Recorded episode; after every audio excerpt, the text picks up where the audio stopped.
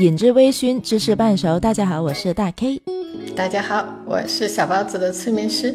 我们今天两个也是，算不算是即兴约上来聊天啊？算吧，我们哪次不是即兴啊？咱们哪次就计划的很周详了？跟你第一次的连线就是很事先约好的呀。那时候是不认识嘛，就是 你知道，对于我们那时候是两个陌生人，好不好？就是觉得对方可能会比较有趣，试探性的，人们在认识初期都会这样，然后一捞熟了，熟了之后就没关系了，是吧？想怎么来怎么来，直接一点，就直接炒。嗯，再来说一次你的标题又没看见，再来说一次，我只是听到觉得很酷。呃，我也觉得，我为什么会突然间想到这样的一个标题，我还挺佩服我自己的，觉得哎，特别有文化。对对对，很有文化的样子，真的又有深度，又有内涵，还有比较有挑逗性哈，就有刺激感。嗯，你再来一次你的话题，我都忘了，它太酷，以至于我都不能记住全部。来来，再讲一次。标题是“唯性爱不可辜负的是欲望还是爱情”。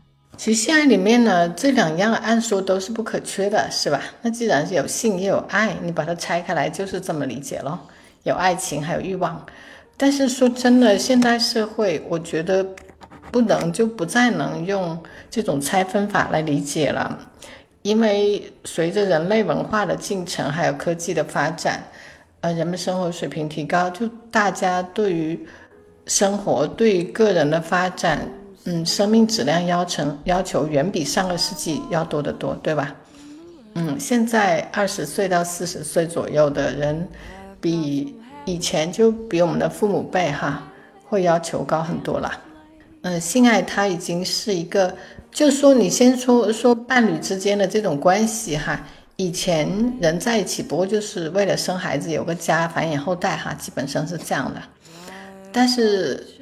应该说，从过去的二三十年以后，上个世纪末就已经是了。人们可能更多的关注自己的需求，我的爱情不能被辜负，但我的欲望也要得到满足。我们今天的话题是怎么来的呢？唯性爱不可辜负的是欲望还是爱情？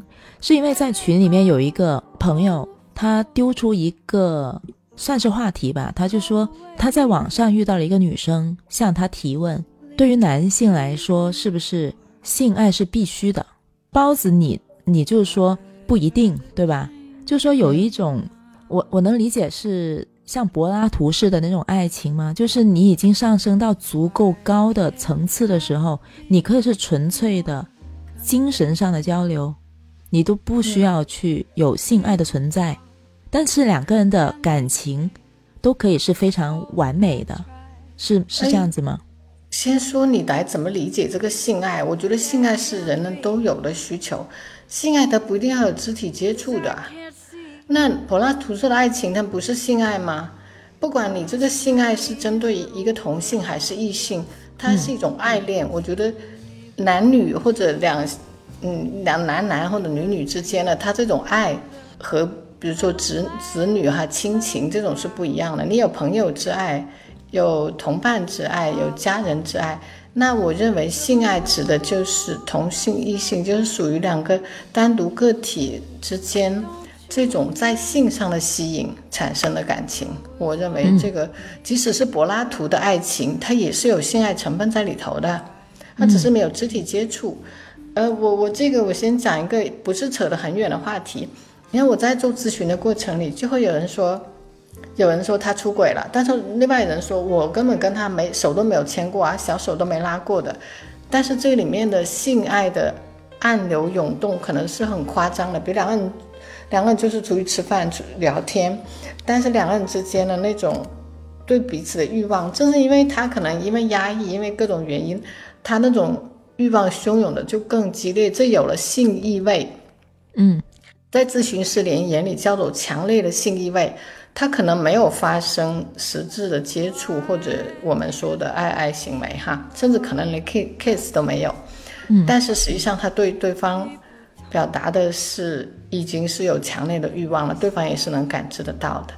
其实这种，呃，你知道，这有人都因为这个导致离婚了，或者说想要离婚，因为另外一方他已经知道他的伴侣对另外一个异性是有强强烈的性欲望的，虽然没有发生实质的行为。嗯哼嗯哼，我能理解。对，这就是精神上的出轨。所以说，嗯，那我们继续刚才那个话题，就是说。那个有的女生她不想要这种性爱，是不是指的是肉体上的这种接触？我觉得对于大多数人的理解，可能都只是止于身体上的接触吧。嗯，我觉得已经不是了，在现代的这种爱情里面，哈，嗯，比如说，那你就这么说吧，是一个一个十来岁的高二高三的，甚至高中生，他可能喜欢他的老师，对吧？一个女老师，年轻女老师。你想，如果那个老师不过就二十四五岁，大他也没没几岁，那他对他的这种感情可能是很复杂，很青春期的萌动，还有崇拜，还有甚至这个老师又很温柔、很智慧，那哪怕是很综合的东西，他其实对他是有性欲的，是吗？我觉得只要有欲望，他就已经是性爱。嗯，我觉得对于大多数人来说，可能会更关注身体上的行为，而。并不是说你精神上的出轨，因为有很多时候，你精神上的，如果你不说出来，他是很难被察觉的。即使你说出来也好，但是我看不见，那我怎么样去评判他的对错，是吗？但是你一旦有行为的时候就不一定了，你是有实质性的东西，你是发生了。你知道，当你对另外一个人有兴趣的时候，是那个性，你就会对你原来的伴侣失去了这种感受，因为确实性爱在很多时候是排他的，或者至少你对你的伴侣欲望就会降低很多。当然有人说，男人他可以同时爱几个女人，但如果他的性爱关注点在另外一个女人身上，他原来的配偶，他原来的伴侣可能就不再能在性上，就对他没有性魅力了，或者性魅力降到极低。呃，他也许没有发生关系，没有性行为，对吧？嗯，但是他的性注意力已经转移到另外一个人身上了。也就是说，比如说，原来我跟我的伴侣是会发生关系，就我的性爱对象是他，但我我喜欢上另外一个女人之后，哪怕我我还没跟他发生关系，但你会发现，其实伴侣很容易发现的。你知道为什么会有人来做咨询？说我知道他没做。那男人说：“我真的没做。”他说：“我知道你没做，可是你不跟我做了，对吧？你对我没兴趣了。”嗯嗯，这个是很明显的，伴侣伴侣一定是第一时间就感觉到了。呃，不管有没有行那个行为，这个嗯，可能他哪怕跟你做，他兴趣也不在你身上。其实稍微细心的伴侣都是感觉得到的。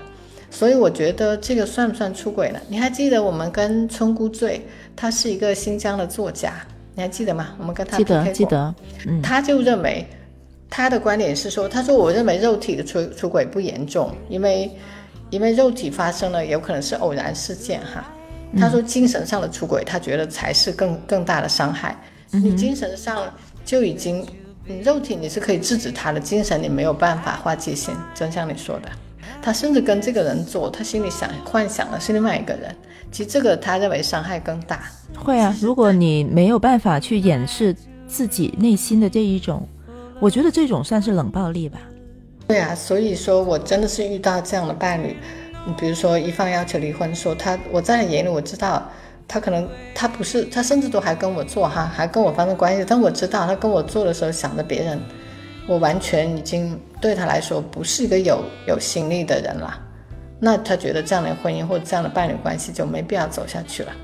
所以我觉得这个题目它再狭窄一点，要去探讨的就是，那究竟身体上的那种性接触是不是爱情里的一个必需品？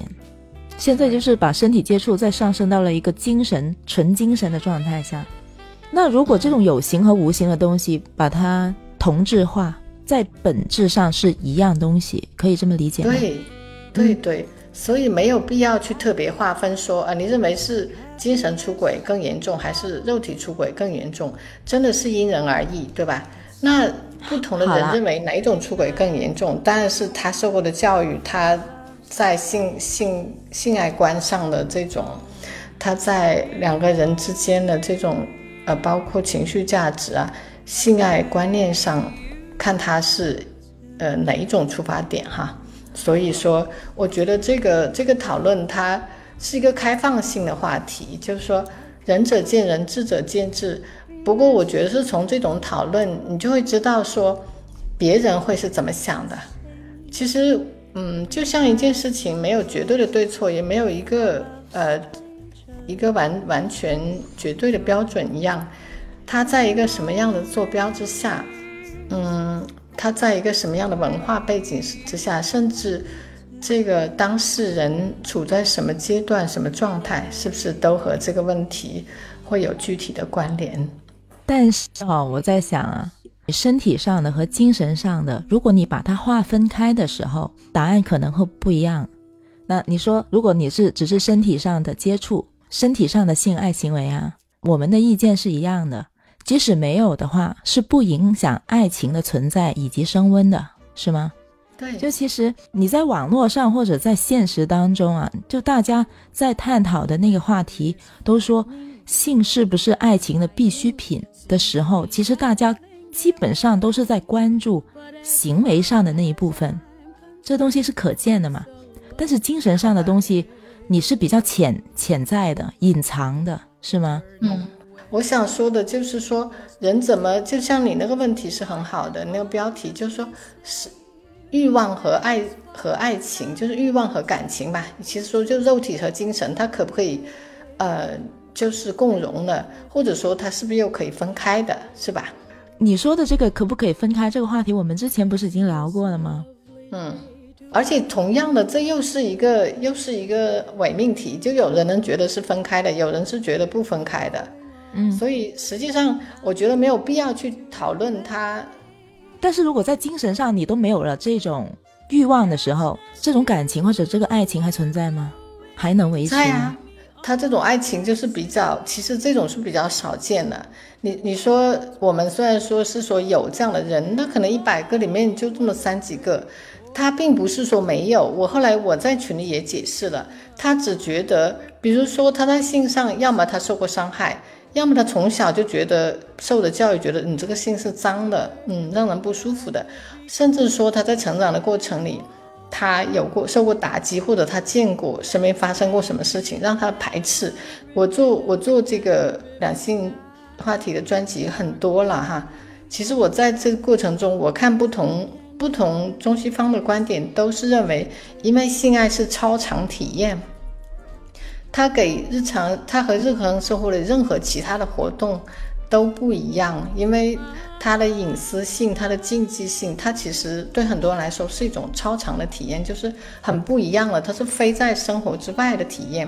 有人甚至把性爱当做说一个遥远岛屿的假期，我可以抛开我的人设，放下我生活里的各种各种角色，我另外活成另外一种样子。这就是人们对性爱的期待。其实很多人是这样期待的。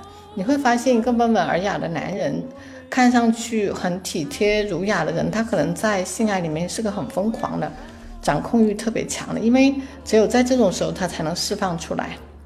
他回归生活，他又变回他原来的样子。其实这是人们，呃，释释放内心潜在的一种人格，甚至是得不到现实生活中满足的欲望的一个很好的途径。嗯，他又没有伤害任何人，他又有了释放的途径。正是因为他这种特殊性，所以其实人们对性爱，一个是又忌讳它，一个又非常向往它。就如果有的人认为性爱是不可或缺的话，那是因为欲望的存在，还是爱情的存在？但是你如果看你怎么看这个性爱，其实这里面我觉得就有点纠结了。我们说这个事情本身就有点钻牛角尖，为什么呢？呃，当然这个很有意思，这个牛角尖钻的，他是这样说的哈。比如说爱情，所谓的爱情，那爱情就我们已经说了，它跟其他的感情不一样，它其实是有排他性的。就说你爱了我，你承认我是你的伴侣，你就不应该再对另外一个异性或者另外一个用用同样的感情去对另外一个人。如果你那样对另外一个人，那就是背叛，是吧？就等于说你撕毁了我们之间这种亲密约定，哪怕是男女朋友，哪怕你没结婚。人们就说：“我跟你确定关系了哈，如果你再跟我哪怕你没有跟我发生关系，你跟我已经确定我们是男女朋友，那你又跟你又去另外追求一个女生，也跟她做同样的事类似的事，那我就认为你背叛我了。所以爱情，你这个欲望它也包括占有欲啊，它不一定是性欲哦。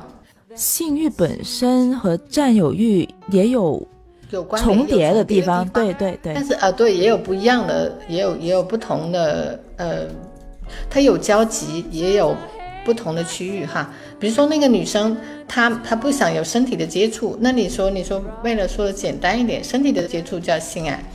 但是她有没有占有欲呢？比如说那个她的男朋友不跟她做，但她女朋友对别的女生有幻想存在，她就觉得我我渴望他哈，那你说她会不会难受呢？因为她的占有欲被破坏了。那在这个男她男朋友眼里，她不是唯一的喜欢的异性哈，而且就是有有性性反应的喜欢，那他的占有欲其实被打破了。就是他跟他之间，只要他俩承认我们是男女朋友，或者是。伴侣的这种关系，异性伴侣的关系，那我们就有个契约，就是我和你对对方来说是唯一的，有排他性，是吧？嗯，那哪怕我不想跟你发生身体接触，但你对我来说是我的性伴侣。那如果你对别的女人有这种想法，但我不能去阻止你，因为你就像我们刚才说，你脑子里的东西你没办法把它抠出来，但是这个女生是会感觉到被侵犯了的。比如说，这个男人会当着她的面，或者背着她也好，就对对另外一个女孩示好，说你很性感、很漂亮，你让我很有欲望。你说那是不是已经是打破了这个平衡？但我觉得他如果在言语上已经有所表达的时候，他就不仅仅只是在精神上的了。我觉得精神上他已经存在了，只不过没表达出来。对，这个女生未必知道而已。对，表达出来。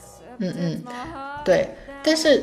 你看这样的事情也很多啊，就会有男男的跟女的劈腿，说说的，你看我们在一起小半年了，你都不让我碰你，也没有深入接触，我是个男人，我不喜欢这种样子，那就是性爱上的不匹配哈。他可能真的就为了为了觉得这个女生好像就没有把把我当成性伙伴、性伴侣，他就离开这个女生，也这种案例很多的，是吧？因为有的女孩说，还是会有人说，我希望跟你更进一步，或者我们结婚了，我们再再发生关系。可能现在稍微少一点了，可能十多二十年前还有很多女生会这样坚持，或者家里也会这样要求。那那个男人就说，那咱们就算了吧，我就你总是拿着架子，那我可能喜欢上有另外一个女生更更在这个在性上更匹配，我就走了，我我就离开你，嗯，对吧？嗯，那。所以说，嗯，这个女生呢，如果她不想要性爱，不想要身体接触，那她得保证她的男伴，或者假设她的男伴对她有跟她有同样的这种性观念，就说我们两个人是情侣，但是我们可以不做，不没有接触，那样才行，要不然这个关系是走不下去的，是吧？那是肯定的，你两个人要一起走下去的话，无论是什么样的前提，什么样的情况。在这种事情上，你肯定是要匹配的呀。那她如果她不想要，那她怎么把看她跟她男朋友之间的契约呢？就说，那我们是不是在对方眼里是唯一的新伙伴呢？我觉得这个话题的问题会不会在于，当两者在这一方面有冲突的时候，才会产生问题。就如果是匹配的时候，我不管你有，已经没有都不重要，是不是？只要你们两个都都都接受，都开心就可以了。对，所以这个重点不是在于有还是没有，是没错，是两个人的性期待匹配。那这里可能就绕回去一个问题：如果两个人在这个事情上有冲突的时候，有的人可能就会说你不给我是因为我觉得你不爱我，但可能在站在对方的立场上来说，不会啊，其实我是很爱你的，但只是我不想。我只对我只是觉得我还不想跟你之间有身体上的接触，或者是我觉得我不需要啊，但是我是很关心你的，我也希望你一切都能很好，对吗？但是我可以止于跟你没有身体上的任何的接触，但是对方就是我不接受，我觉得我要跟你在一起，我是希望跟你之间有性爱关系的，然后你会认为我对你有这种欲望，而不是爱情。那站在对方的角度来说，不会啊，我觉得我跟你之间是爱情，但是我不需要这种欲望。那对，呃，其实这种这种问题，这两个人其实会很快就发现，我估计就走不下去了，对吧？因为真的就是你在这个性爱期待上是不一样的，对，你就性需求也不匹配，就哪怕是不同阶段，所以就嗯会有那在破裂的婚姻或者伴侣关系里，其实有很大一部分真的是因为性需需求这个性爱上不匹配分开的。有人有，比如说有个人觉得说。那很多伴侣会会去修复，其实，在西方这个非常的多。我原来真的就是接触过一对，而且他们长期跟我做咨询，就是那个那个男生，他是一个那男的了，不是男生，已经四十岁了，他是个厨师，他就基本上是体力工作者哈，然后然后他那个呃工作性质又很单一，他就在厨房待着。嗯，他其实他是一个 sex drive，就是他对。性性需求比较强，而且他确实没什么别的嗜好。他除了做完饭回家，他就是嗯跟孩子玩玩。然后他几乎就是会每天都想要。但他的妻子是个高中老师，而且是个特殊学专这特殊学校是有一些心理问题的孩子、自闭症的孩子的中学。他的工作压力非常的大，很累。那加上有两个孩子，他其实就是他。她丈夫提出来要求十次，她有八次真的都是拒绝了。她太累了，她觉得我有时间我就洗洗睡了，我真的是不想。那他们两个其实在其他方面都还挺好的，就已经生活了在一起生活十多年了。那他们来做咨询，就是因为这个男的他他实在没办法了，他就到网上去，他花挺多钱的，就是买那种按收分钟收费的那种网上的服务。嗯，对。是被他妻子发现了，他发现他们家电话账单一个月多了好多钱哈，然后他就查到了。那那个男的说：“那你又不不满足我，我我就是那我没办法，我是为了我们的婚姻稳定我才去这么做的。那我又没有出去找别人，对吧？这我是花钱买来的服务，所以但那个女的就就说，如果你再我再让我找发现一次，我们就离婚。”但其实后来也还会还有再发生，因为这根本的问题没解决，就是他们俩的欲望不匹配。对对，嗯，没有解决问题。那男的当时因为女的说要离婚，他保证说以后我再也不了，呃，我我保证就是没有不会再有这种行为了。但是那女生并没有去能够每次都满足他，他可能会有一段时间哈，有三两个月之内他。她也去买一些性感的睡衣啊，就是重新跟她她老公那样。可是她本身就没有这么多需求哈，加上她各种压力，孩子的压力、工作的压力，她身体也不是太好，所以他其实是不能长期满足这个男人的。那你说这个咨询，我觉得我只能让他来这里，让两个人表达情绪，我真的不能给任何具体的建议，对吧？因为你知道本质他们俩就是不匹配的，那你也不能说那你们俩就离了呗。对，就很难去找这个平衡。对，这种就是有先天的缺陷了，这是硬件上的不匹配，是吧？嗯，就是也许在他们年轻一点的时候，二十出头，刚刚在一起的时候，两个都比较年轻，没有孩子，家务也比较少的时候，压力也没这么大，这种问题不明显。那到了后期，这种就很赤裸裸的，就能看到他们是不匹配。我真的很想说，你们两个就是不合适啊，那怎么办？对啊，那只能由他们自己去做这个抉择了。那又怎么对？又能怎么样呢？呃，他们来我找我做咨询前后都两三年了，但是我我我知道他们现在都还没离，没有办法离。一个是两个人薪水都没有高到说我们可以重新去买个房子哈，把重新生活打乱了重来，两个人都没有这个心力。我们直播间里面就有小耳朵，很明确的表达了他自己的想法。他认为你爱一个人的时候，你一定是想要他的。如果你不想，如果你没有一个想要他的那个欲望的话，他会认为你根本就不爱这个人。所以你刚才所举的这个例子呢，他又表达了他自己的想法。他就可觉得这个女的可能并不是那么爱那个男的，所以他们才会有这种欲望上的不匹配。嗯，不是的，就是人们在你知道，人们在不同的时期都会有不同的嗯，怎么说身体需求？这个女生也跟我讲，她刚认识这个男的时候，她那时候刚刚大学毕业，在这里挺寂寞的。然后那个男的工作也很单调，别人介绍他们认识以后，她说他们有一阵子都不出门了，天天就基本都在床上，除了下来找吃的之外，只要有机会就就就滚床床单。其实是说这个女生呢。欲望曾经也是很强的，但是是在特定的情况下，比如说那时候没有负担，没有孩子，他甚至在找工作，在那种时候，他的他的这个需求是跟这个男的匹配的。我认为说那个小耳朵说他不爱这个男的，我觉得他还是爱的，但是是没有那么爱了。啊，没有这么爱了。对他，他其实有更高的要求了。因为这个女生呢，她其实在家里做主妇做了十年，然后孩子两个孩子都比较大了，都上学了，她就重新出去工作了。她原来是个经济学硕士，其实她底子很好的。她重新去工作以后，很快的就在在学校哈就崭露头角。哎，老师都觉得校长什么都很重视她，她可能很快还有可能会提升成一个课程主任啊，甚至一个。呃，就是那种学生中心的一个带头的人，所以他在他在个人有了发展之后，他确实就觉得这个男的不上进，他干了十几年的厨师，薪水也没什么变化，也不没有什么要求。呃，他回头来跟他讨论一些问题，他就觉得本来他们在教受教育的背景上其实就是有很大差异的哈。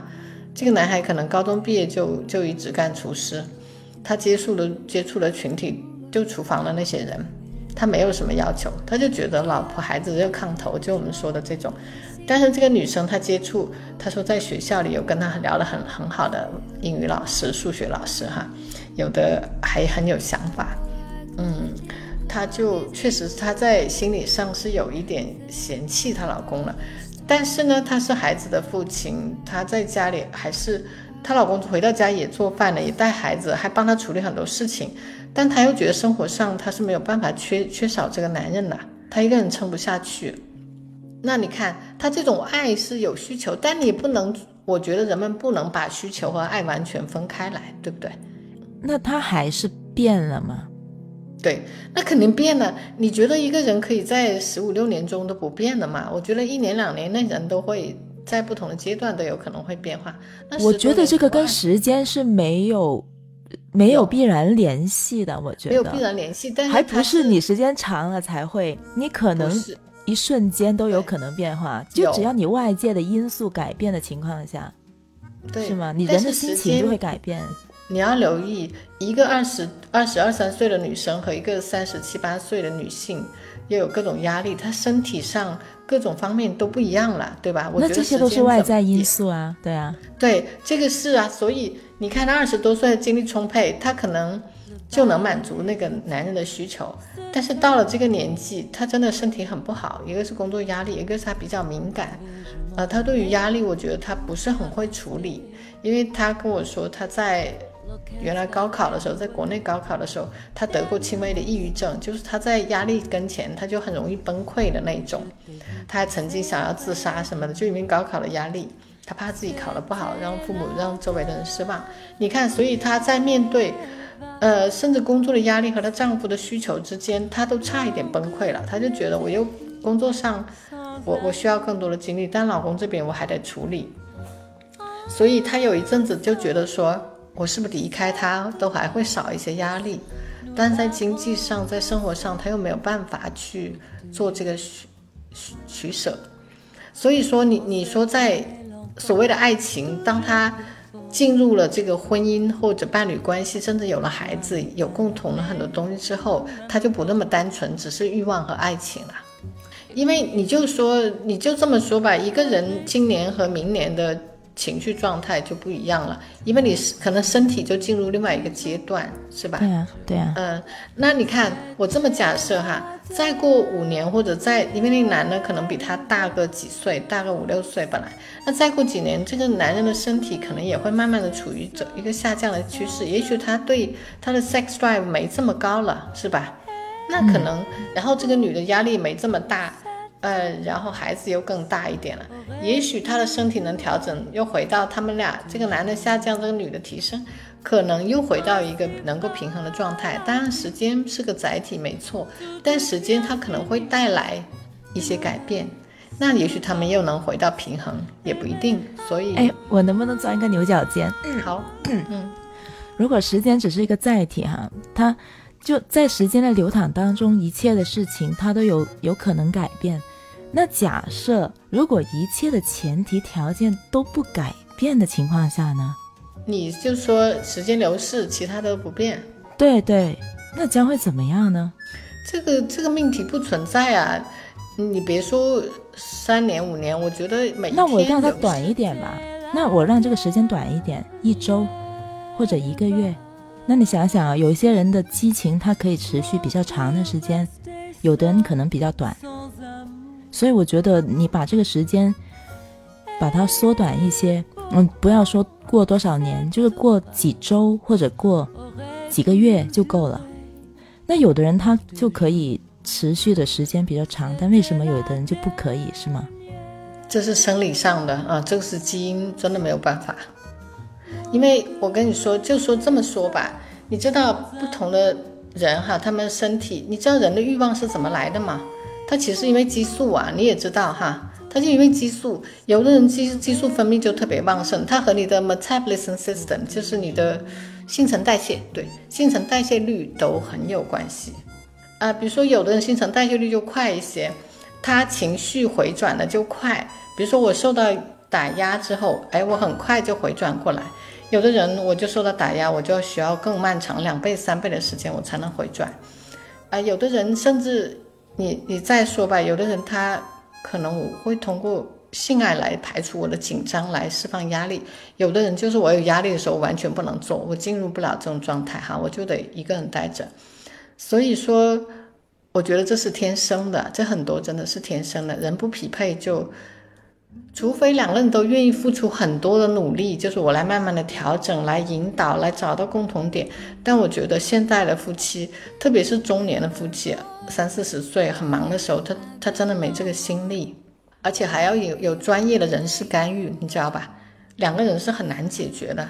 有专业人士，比如说像我，虽然不是很专业，但是我都能至少我能看见问题。比如说我知道那两个人的性欲不匹配。嗯，性性在性上的要求也不一样。那如果有人真的去帮他们慢慢引导去调整，但是这个付出的努力太大了，他们是负担不起的，就是他没这个时间和精力。其实说到底，不还是两个人能不能够互相理解、包容？对，有个人愿意委屈一点，比如说那个男的，他就愿意委屈一点。我有给他一些建议，比如你去去健身啊，去干点别的。这个男的归根结底他没有别的兴趣，对吧？如果他有一些跟朋友去玩啊，去有一些兴趣，可能他的他的这个在性的注意力上就可以转移掉一些，是吧？他不用总想着这个事情。对对对，他他是用性来打发他的精力和时间，对吧？嗯，因为妻子没有给他满足，他就去找别的消遣。但假如说，哎，他下了班去健身一个小时，带着孩子出去溜两个小时，哈。再看看书，再呃再学点什么东西，也许他就至少他可以把这个精力分散掉，就像你说的。但是我觉得一个成年人哈，他要改掉他的生活轨迹和生活习惯，要付出的努力是巨大的，而且对方得帮忙或者有专业的人士来干预。这个其实我我尝试过哈，我看过很多伴侣这种改，成功的非常的少。两个人的能力都得非常强才行，那肯定啊。有的人你不要说去为对方要做出什么改变，可能连就是为自己改变都很难。所以啊，嗯，你看那个男的，他其实在第一次妻子离提出要离婚的时候，他就说我改，他也开始他说他有十几年没有进过健身房了，他开始去健进健身房。啊，去了两三周之后就懒得去了，因为你要改变一个四十岁人的生活状态，就像你说的，多难呢，是吧？嗯，他回了家，我就想在沙发上躺一躺，玩个游戏，然后玩了游戏舒舒坦了，他就想那个事了。不管是说这个嗯，性爱里面有爱情的期待，还是有欲望的含量在里头？我觉得真的都看两个人怎么去经营哈，怎么去做调整、做让步，共同的去努力。我觉得对所有的夫妻和伴侣其实都是一样的。我突然间想到，那种纯精神的柏拉图式的爱情，你也说了嘛，它不是没有性爱的存在的，它只是没有行为上的发生，对吗？是的。那如果我没有了这种性爱的观念，或者是想法，或者这种欲望的时候，在精神上都没有了，那这个爱情是不是还是可以存在的？它还能称作是爱情吗？还可以叫做爱情吧，还是男女之爱？我觉得，但你要看你有多严格的去定义它了哈。我就觉得这个就是看你怎么去定义这个爱情。爱情其实就是指男女之爱。那两个老人就没有爱情了吗？比如说两个七七老八十的男女，可能已经两个都八十岁的男人女人。那已经可能没有什么性爱的需求，而我是说大多数的情况。说实话哈，西方很多人，西西方甚至有人探讨老年人的爱情，就真的是七八岁到八九十岁的爱情。我朋友的奶太太奶奶，但她还是会有这种，还有男朋友，对，还有男朋友。当然他们，但是而且我那个那个西班牙女孩跟我说，她甚至都觉得她她的太奶奶跟她的男朋友。可能两个人都还做一些羞羞的事哦，但是不一定是像年轻人的那种。对啊，对啊，也会有的呀。但但他还他，但是他还是会有这个元素在啊，他不是完全没有的。但你说，如果我是我，不管你身体上有没有啦，我我们现在就在说柏拉图式的，完全是精神上的，再倒回去什么都没有，是吧？对我对你根本就没有那种幻想，也没有那种需求，就完全是纯粹到。我都不知道怎么样去 表达，就这种情况下，它还是一种纯纯的爱情，嗯，也是吧。但我觉得这种可能性非常的少。也就是说，其实刚才你不是说过嘛，如果对他一点欲望都没有，那其实已经不太不爱了吧？哦，或者咱们我我其实之前刚好刷到一个视频，就是那个杨振宁和他的嗯他的老婆。我我在想，很大的程度，比如说这女生她是崇拜崇拜杨振宁的，那因为是一个站在站在一个领域顶尖的人物哈。如果因为这个女孩她她的妻子也是这个领域的，因为原原来是她的学生嘛，应该是她的研究生。那我觉得你是仰视一个一个像神一样的存在的时候，可能呃，就像我之前提到了，有可能他的欲望对于这男女之爱。他就被别的东西代替了，就像我把神放在我的身边了，对吧？嗯嗯，啊，就被一个信仰去付出，而且他可能真的是心甘情愿的。尽管很多人说啊，为了钱啊，为了什么，甚至国家安排的，但我觉得可能性最大的，就是因为我愿意为了我一个神一样的存在奉献我自己，我这一生也很值得。我觉得这个可能性挺大的，是不是？呃，我觉得也也有可能啊，对。我觉得这种情感也还是算得上是爱情啊，嗯嗯，他有崇拜在里头，对，那我觉得是不是我我们也可以简化一些，可能有一些事情或者物件，我们也可能非常非常的热爱，那这种热爱其实也可以是在一定的概念里，它也会会跟爱情的这种爱是有相同的地方的吗？嗯嗯，有。其实这这个都是极致的个个案哈，嗯，像你说的纯纯的啥都没有了，欲望都没有了那种东西，我觉得这个个案非常的少。呃，嗯，如果说大众化的百分之七八十八九十的人哈，我我认为说一个，当然了，你也不排除有有的两个人生活二十年三十年了。那这变成亲情了，这个很正常。但亲情里面，因为我们还是伴侣关系，都还有独占性，对不对？那你看很多就是比较成功的男人哈，两两夫妻可能都五六十岁了，但那个男人出轨一个年轻的女生，那个男那个老婆还打上门去了，难道他是想要这个男人的身体吗？想要他的性爱吗？不是啊，是那种独占性，是吧？嗯嗯嗯，就是说。他明知道了，我我不年轻了，我可能也不能满足你了。可是我不允许你有别人，对吧？对，我是不能容忍的。所以你看，这个也啊，之前我们说到一夫一妻制，那一夫一妻制怎么来解决这个问题呢？是不是？就哎，且不说两个人年纪都大，就两个人都三十岁吧，正当壮年，但有一个人要求高一点，有人要求低一点，这个都有问题啊，是吧？就像我们说的，呃，生活里已经有各种压力了，我们还要去处理这种关系，其实。嗯，我觉得很多人不放弃，不放弃关系，他是没有更好的办法。但凡有人说我我你可以出轨，然后呢，就像你之前说过，你说你周围的男性们都在想着怎么出轨，又能让家里和谐平安。对，只是那个 可以让他出轨的人还没出现，对，或者说条件没具备。他有喜欢的人，但人家不搭理他，或者说他也不知道要怎么去 去发展这个关系，所以一旦我觉得一旦条件比较成熟，那个出轨就有可能发生。但我觉得只要这个出轨他不是很离谱，嗯，我认为就很多关系不至于走到破裂的程度。还是看自己的伴侣能不能接受吧，这个程度很难去划分它。的严重性呢？那是对，嗯，我我我这身边遇到过一个特别具体的案例，他其实算是我一个朋友，他自己也是个催眠师。呃，我们当初是因为他来找我做治疗认识的，但后来人也成了你成了催眠师。他来找我说，他跟他发现她的丈夫和她的初和她老公的初恋，哈，那就二十出头，刚大学毕业的时候初恋。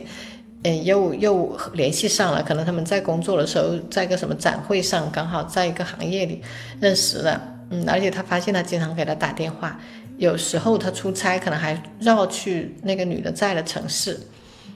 呃，这个因为我这个朋友，这个女生她是很敏感的，而且她做咨询的嘛，她很很快就能就觉察到这个男她老公的心理，她就问他了，她老公也很坦白的说，他说对。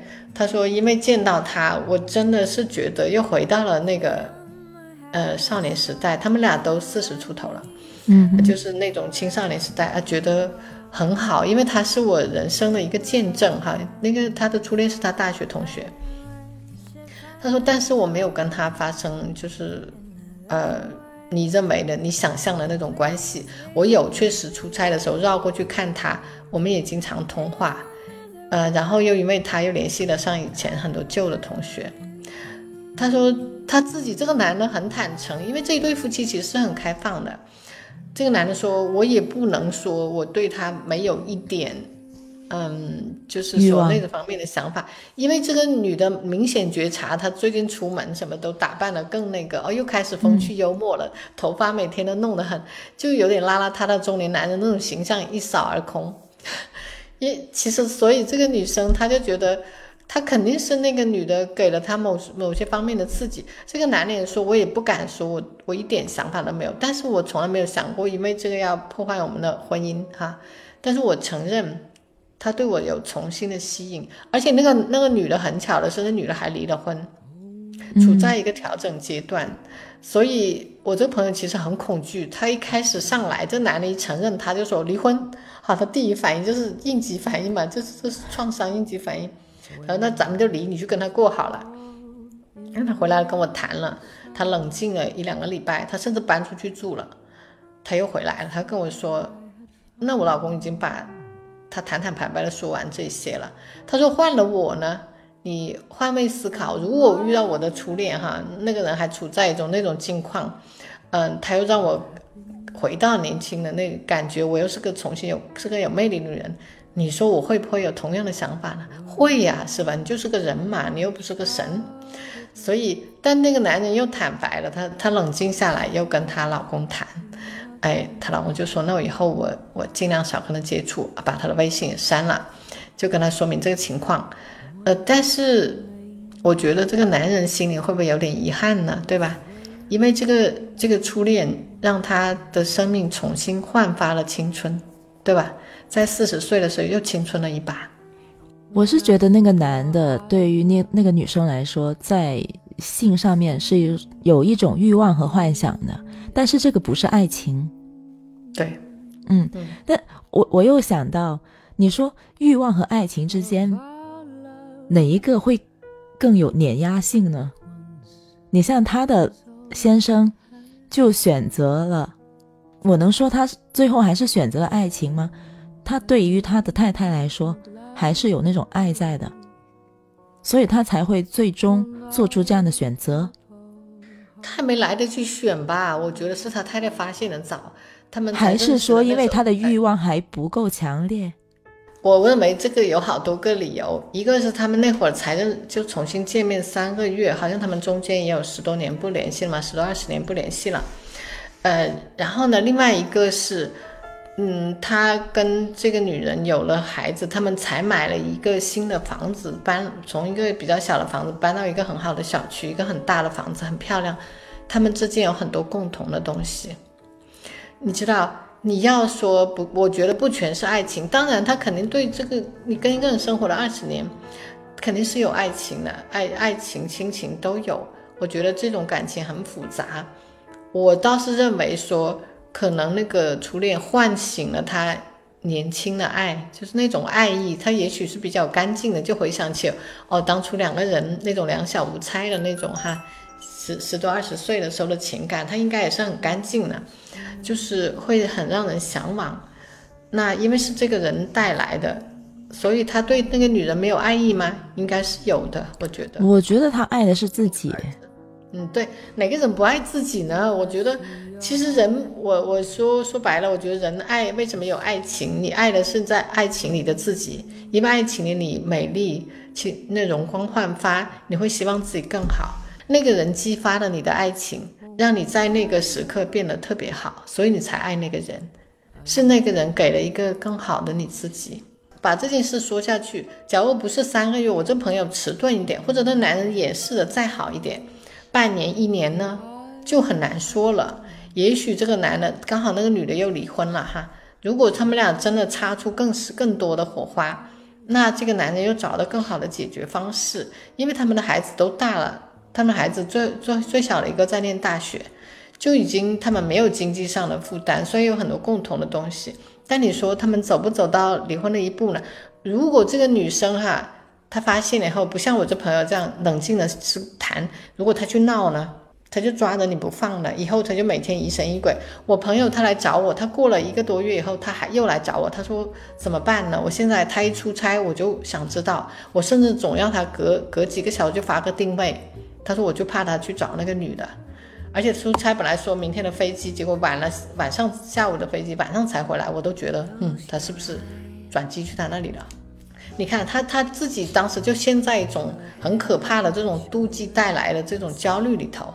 他也知道自己不正常，但那他就算很理智的，他跟我谈也自己反省。假如是一个不够明智的女性，她可能就把这个婚这个婚搅黄了。我见过这样的。”本来没有特别大的事，只是在一个阶段，或者说是可以挽回的。但因为女人不够明智，她觉得我被背叛了。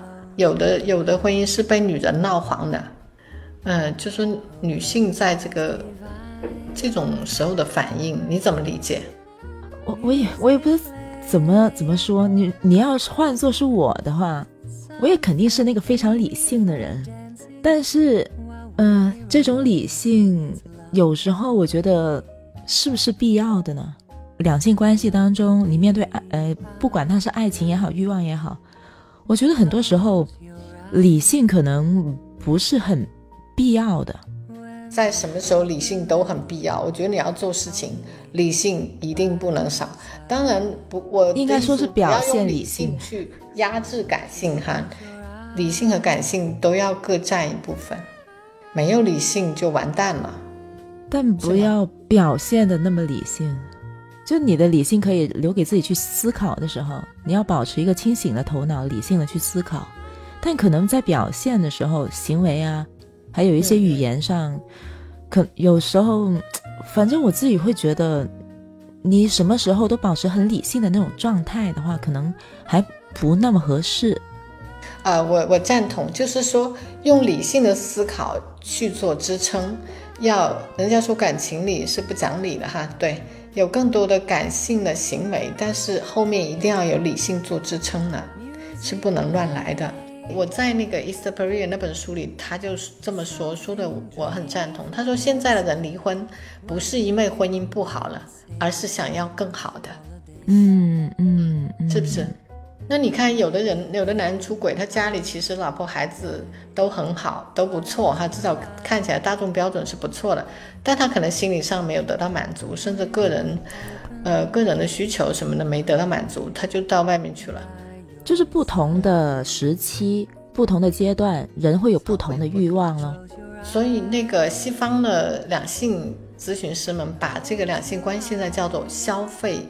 消费观，消费的爱情观，就是说爱情也像消费一样的，就是说它会过期，它会有更好的更新迭代。那我们以前人们认为从一而终，我跟人结婚，我的结婚誓言就是不管生老病死，我都跟你在一起，除非死亡把我们分开哈，要不然我们就是彼此的唯一。那种誓言是这样的，可是现在的爱情观就是有更好的，那本来就是嘛，因为手机你看。多好的手机，过过一年两年就有更新了。你那个手机没坏，你要换掉，因为有更好的功能，更好的版本出来了，对不对？嗯。其实人们把这种消费观植入了爱情还有婚姻家庭里面，所以说这里回到来说，那欲望和爱情，它已经不是原来我们说的那种欲欲望和爱情了。婚姻资本主义。对对对，就是婚姻资本主义，它有消费观。呃，它有人文背景在里头，其实本来也有，只是以前人们没有时间去思考。但我觉得你肯定都是这样的，你在不同的阶段、不同的前提、不同的外围因素的影响下，是的，对，肯定每个人的欲望、想想法都会不同的。对，对啊。但我觉得我们今天的话，我们今天的这个话题是有定论的，就不像之前。之前那个是没有的，我觉得。就是你可以觉得他这样也行，那样也行，就看就是两个人之间怎么样去平衡，或者是你站在哪个角度去看这个问题。但是我觉得我们今天的话题是有一个定论的，就是其实无论是欲望也好，爱情也好，性爱应该是不可或缺的东西，是吧？应该是的，应该是就正常的关系里头应该是这样的。对，就你不要去管它究竟是行为上的还是精神上的。嗯，其实我觉得上升到精神层面上的时候，这个性爱的存在更重要，因为它确保这还是一个爱情，对吧？还是个两性关系。对，起码你在你的精神的层面上是有这个东西的存在，你才可能维持你的婚姻或者是爱情吧。是的，我认为就是这样的，不管在。但是这种所谓的成分占多少，它和这个大的社会背景、呃经济状况、人们的思维发展、人口素质都有很大关系，甚至宗教背景哈。所以就是其实是个开很开放性的问题，但是确实它都是有关联的，肯定不能分开，没有什么纯粹的东西。嗯，好，谢谢 K K，谢谢小耳朵们的陪伴。也欢迎你们留言，或者是给我们一些反馈。好，谢谢 Mark，谢谢谢谢大家，嗯，谢谢，谢谢大家，晚安，拜拜。